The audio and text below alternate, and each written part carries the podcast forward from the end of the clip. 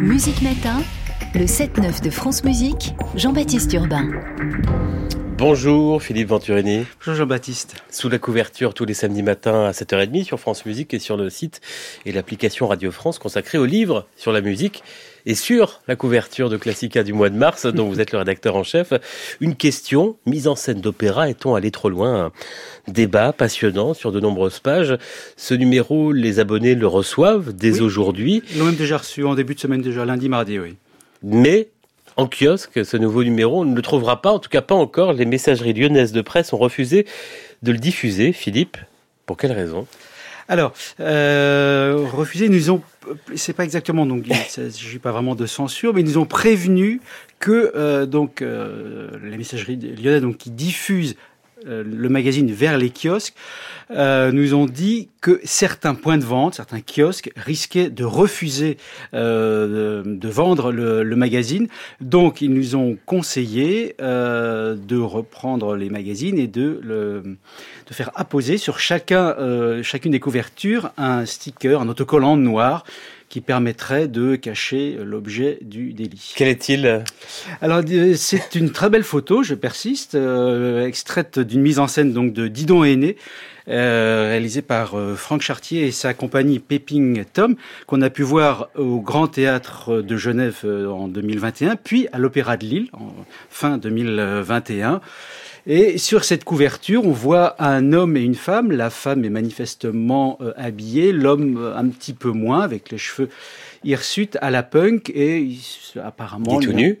il semblerait, oui, oui, voilà. Et c'est ce qui pose problème. Parce qu'on parce qu'on voit son sexe, on voit, voilà, on devine exactement. son sexe dans l'ombre. Voilà, parce que les deux personnages sont quand même en noir, mais effectivement on devine. Euh, on devine son sexe. Voilà, ce qui pourrait poser voilà. problème au kiosque. Donc la solution, ce serait euh, des stickers posés à la main voilà. sur chacune oui, oui. des couvertures oui, oui. de Classica. Ça. ça. va être ça, oui, oui. Ça, fait, ça représente un coût, j'imagine? Oui, ben oui, oui, bien sûr, à la charge de, du magazine. C'est ce que vous allez faire? Oui, oui, ben oui. Et du coup, euh, le magazine aura dû paraître, être en kiosque, pardon, aujourd'hui, euh, jeudi, et le sera que la semaine prochaine, le 1er mars. En choisissant cette photo, Philippe Venturini, vous n'aviez pas de doute, de crainte concernant cette euh, éventuelle censure ou en tout cas cette, euh, ce refus des kiosques de le ouais. diffuser?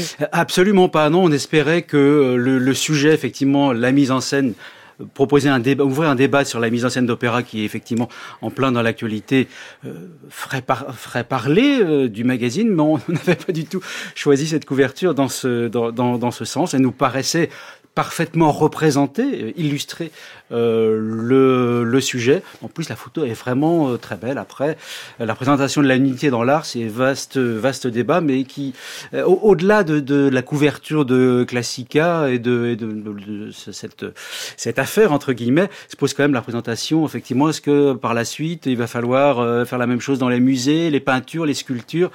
Euh, C'est un vrai, un vrai problème, une vraie question. Et moi, je sais, j'ai eu beaucoup des d'échos de, d'enseignants, aussi bien en au lycée qu'en université, qui me disent que de plus en plus, ils font attention à ce qu'ils disent euh, quand on traite de l'histoire de l'art, de différents sujets. Là, ça devient quand même totalement affolant. Là, c'est, une photo aussi, donc on devine. Oui, c'est une photo, mais du, d'un spectacle, donc on est quand même dans l'art, dans la représentation artistique. Donc euh, de cette mise en scène de Didon Aîné de Purcell. Finalement, vous ne voyez pas un petit coup de pub, un coup de projecteur sur Classica avec cette affaire bah, Peut-être, on va, on va voir, mais euh, je vous dis, le, le, le, c'était pas, ça n'a jamais été conçu comme tel. Philippe Venturini, on va se pencher sur ce débat, sur ce dossier dans un instant, au-delà de, de cette affaire étonnante, mais d'abord, euh, pas de censure pour Didon et Aîné de Purcell sur France Musique sans images. C'est Emmanuel Haïm qui dirigeait la production de Genève, ouais. où cette photo euh, prise a été, euh, donc pose problème pour certains kiosques, et c'est elle qui dirige ici son concert d'Astrée.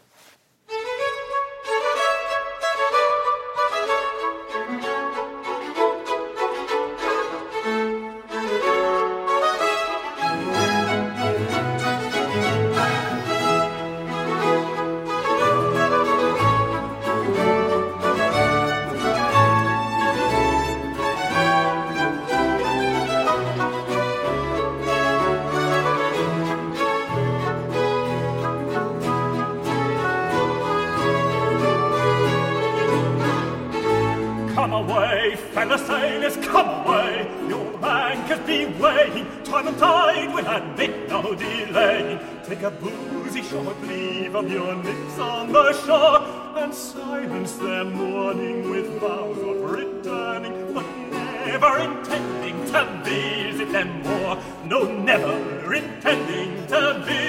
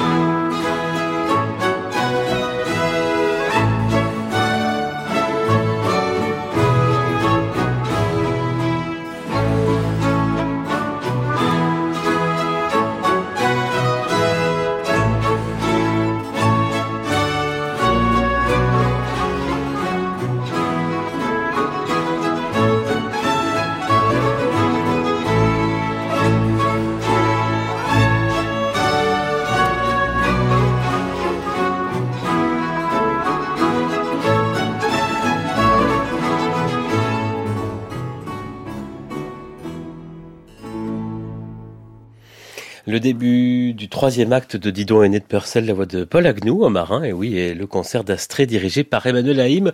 On est toujours avec Philippe Venturini, rédacteur en chef de Classical. Le numéro de mars consacré aux mises en scène d'opéra, donc n'est pas encore en kiosque en raison d'une photo de couverture jugée choquante, en tout cas excès de prudence. Voilà, c'est comme ça qu'on peut dire Oui, les c'est choses. ça, c'est pas de la censure, c'est de l'excès de euh, prudence. euh, Le, le motif a été, euh, deux points ouvrez les guillemets, sexe apparent. Voilà. Comme ça, tout est dit.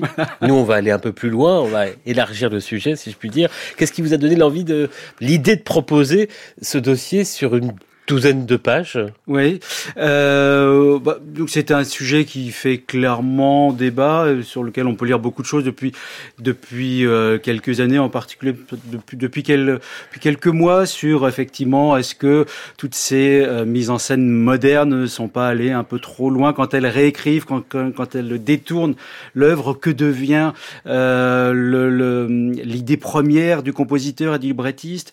Est-ce qu'on est-ce qu'on ne les trahit pas? C'est vraiment la, la- la- la question des mises en scène, de certaines mises en scène d'aujourd'hui. Pour cela, on a euh, recueilli le témoignage avec plusieurs euh, collaborateurs euh, du magazine, notamment les avis de Hugues Gall, d'Alexander Neff, des Et- directeurs, anciens directeurs voilà, d'opéra, et Dominique Meyer. Et il y a également Cyril Dubois, donc le ténor, qui témoigne. qui lui est Puis- sermenté. Hein. oui, voilà, oui, oui, oui, exactement. Alors, l'objet n'était pas absolument pas de dire euh, arrêtons la mise en scène moderne, il faut revenir aux perruques, choses comme C'est- Ça, ça n'aurait absolument aucun sens. Il faut que les œuvres d'art vivent avec leur temps et à travers la lecture euh, de, leurs contemporains, bien sûr. Et nous-mêmes euh, n'écoutons et nous voyons certainement pas Fidelio ou les Noces de Figaro comme les contemporains de Mozart et de Beethoven. Le, goût, la culture euh, évolue et, il faut que tout ça euh, évolue avec le temps. La question, c'est est-ce qu'effectivement il y a peut-être des limites à ne pas dépasser quand on entre guillemets trahit une œuvre où on, fait vraiment raconter tout autre chose. Voilà, C'est- ça, c'était ça la, question et l'objet de ce, de ce débat. Vous disiez, euh, alors cette querelle un peu euh, moderne-ancien, euh, Oui, comme oui, vous oui. dites dans le chapeau, euh, elle, elle a toujours été là, mais vous disiez, ça fait quelques années, voire quelques mois qu'elle revient dans l'actualité, dans le monde de la musique, de l'opéra. Pourquoi à ce moment-là Est-ce que c'est un signe des temps?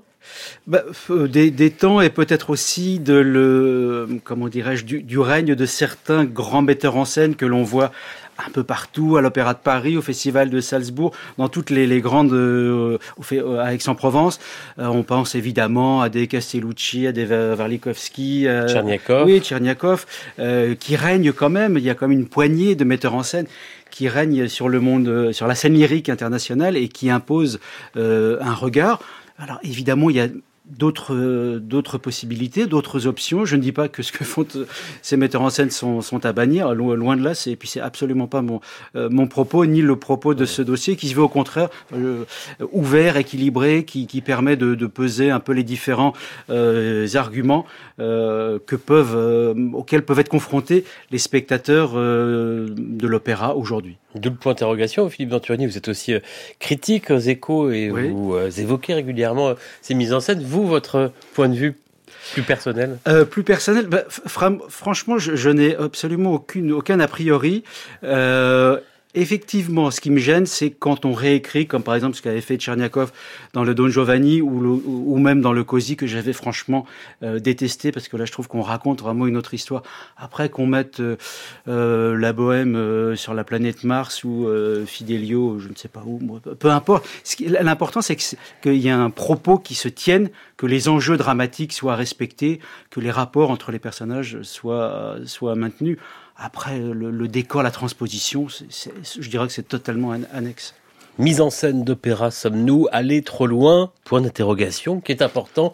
C'est le numéro de mars de Classica. Philippe Venturini, vous êtes le rédacteur en chef. C'est arrivé chez vous. Si vous êtes abonné, ce sera dans les kiosques dans quelques jours. Le temps donc de poser avec vos petites mains euh, ces stickers sur le, moi qui vais le faire. sur l'objet, sur l'objet du délice sexe masculin, donc qui a conduit les messageries lyonnaises de presse à, à vous conseiller d'attendre avant de diffuser. Merci beaucoup, Philippe. Merci à vous, Jean-Baptiste. C'est une production que vous évoquez dans Classica qui a fait débat la saison dernière à l'Opéra de Paris. C'est Salomé de Richard Strauss. Voici, bien sûr, la danse des sept voiles.